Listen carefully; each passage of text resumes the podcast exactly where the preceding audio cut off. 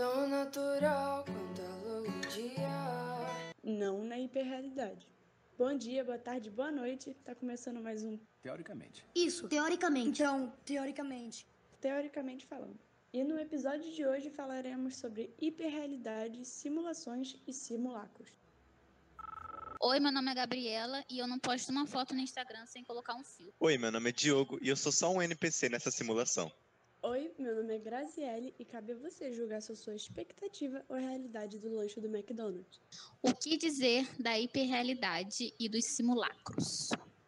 E, na minha opinião, o Instagram é a rede social mais hiperrealista que tem, principalmente com as pessoas que a, que a usam mais, que são as blogueiras, influencers, e principalmente a imagem que elas passam para os seus seguidores. Porque elas sempre, quando vão postar alguma foto, tá tudo bem, tá tudo ótimo, a pele delas está incrível, a casa delas é incrível, é tudo sempre perfeito. E é isso que elas passam para os seguidores dela. Tipo, nunca tem uma espinha, nunca tem uma estria, nunca tem um problema dentro de casa, elas só passam a imagem que é boa. E a gente sabe que aquilo ali é tudo mentira. Os seguidores delas, muitos deles não sabem que aquilo ali é mentira. Então eles ficam querendo buscar uma realidade que não existe, uma hiperrealidade que elas mesmas forçam. Acho que é isso mesmo. A, a hiperrealidade é uma forçação de barra do que é real. Acho que, resumindo assim, a palavra hiperrealidade é isso: forçação de barra do que é real.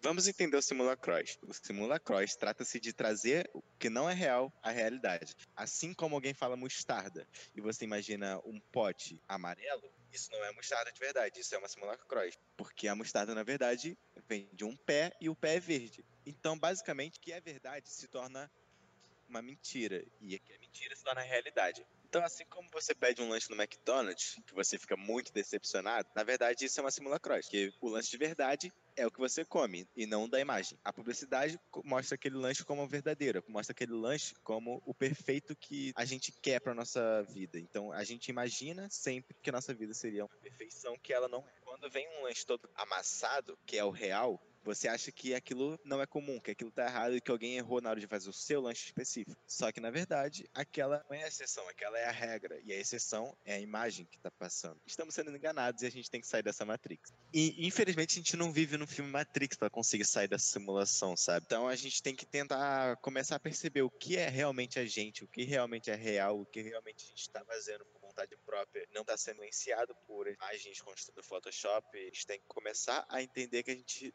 não vive em uma realidade perfeita, a gente vive uma realidade diferente em que variáveis são constantes. Então, basicamente, a gente tem que tentar ser o Neo nosso de cada dia, a gente tem que tentar ser o herói da nossa própria história, tentando sair dessa simulação. A gente tem que começar a ser menos influenciado por isso e saber que até os perrengues que a gente sofre nas nossas viagens são divertidos, porque essas histórias que a gente vai contar depois, todo mundo adora contar, perder um voo e teve que correr muito, adora contar essas histórias reais que não são feitas por simulações, que são feitas pela vida de verdade, que a gente vive e às vezes tenta esquecer dela. Mas ela que importa realmente. Então tente sair dessa simulação e seja seu próprio eu.